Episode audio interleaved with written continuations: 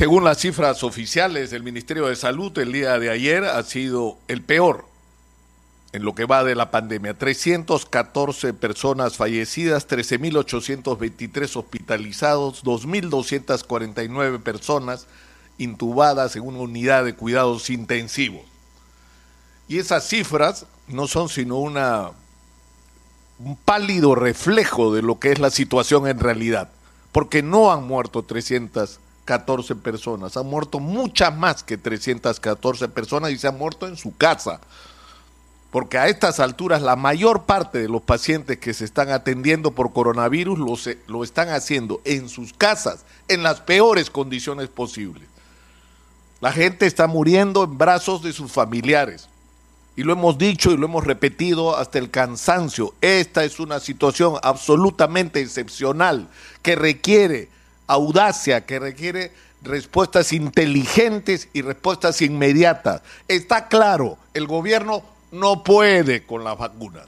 No puede. No son capaces de resolver nuestra necesidad de tener vacunas para vacunar lo antes posible a la mayor cantidad de peruanos. Y no es posible tampoco que empresas privadas vayan y compren las vacunas al laboratorio, porque eso no está ocurriendo en ninguna parte del mundo. Quien diga eso está engañando a la gente.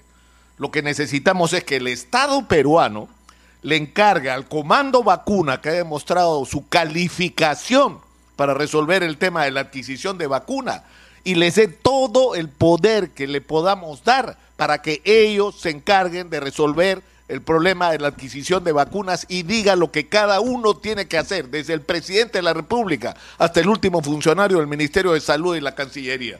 Y hay que hacerlo ahora. Y en el tema del oxígeno es claro lo que hay que hacer. Hay que tomar el control de la producción y distribución de oxígeno en el Perú y encargárselo a las Fuerzas Armadas, a menos que alguien tenga una idea mejor de una institución en la que podamos confiar para una tarea de esa trascendencia.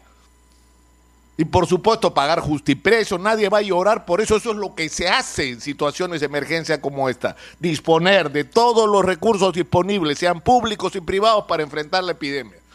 Y en tercer lugar, hay que crear un primer nivel de atención eficiente apoyándonos en las postas, policlínicos, eh, clínicas municipales, policlínicos parroquiales, en todo lo que haya, sobre la base de una alianza entre los municipios, las iglesias y las organizaciones barriales, vecinales, populares, las ollas comunes, para crear un sistema de detección y atención temprana. Eso se puede hacer, pero hay que hacerlo ahora. No voy a decir más, no voy a decir más. Presidente Francisco Sagasti, no podemos esperar. No podemos esperar. Tiene usted la responsabilidad de hacer lo que hay que hacer ahora.